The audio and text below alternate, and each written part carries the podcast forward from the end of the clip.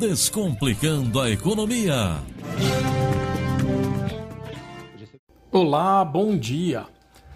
Na semana passada, Bruno Ayub, mais conhecido como Monarque do Flow Podcast, foi tema central por mais uma das suas controversas falas numa entrevista com dois deputados.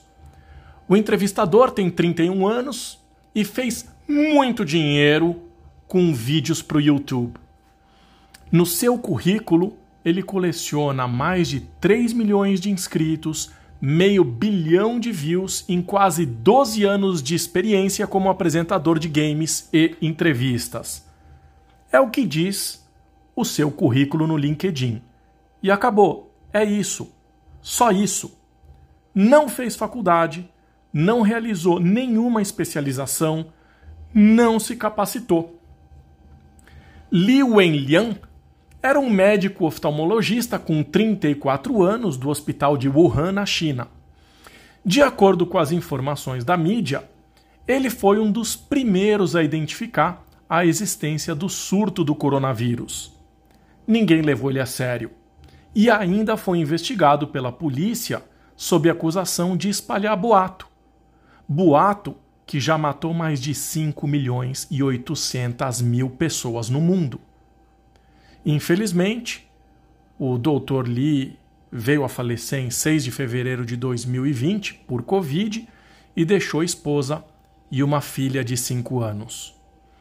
Pergunto: e se o Dr. Lee tivesse um canal no YouTube com mais de 3 milhões de inscritos? Será que seria diferente? Continuo perguntando: a quem estamos dando ouvidos?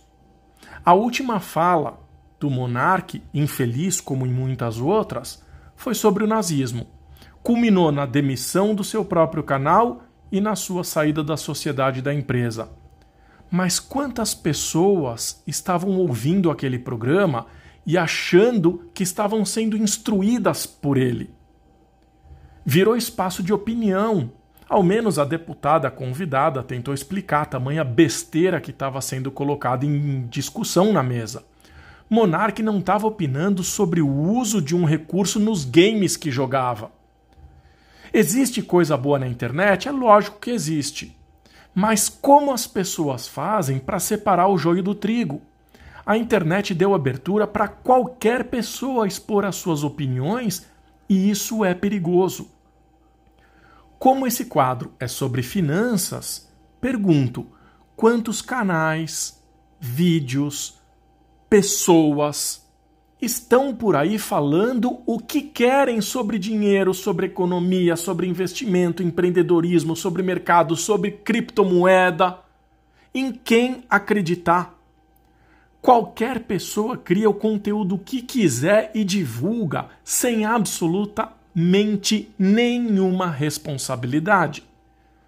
Isso é tão perigoso que o número de golpes financeiros tem crescido e mais e mais pessoas têm sido ludibriadas e perdido o pouco dinheiro que conseguiu juntar.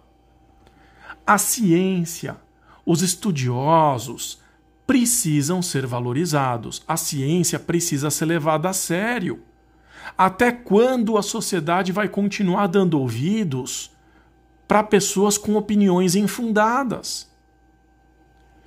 Hoje, eu quis aproveitar esse espaço para pedir aos ouvintes que façam uma reflexão sobre quem está ouvindo, a quem está seguindo e muitas vezes quem está idolatrando. Muito cuidado. Desejo uma ótima semana e até o próximo quadro.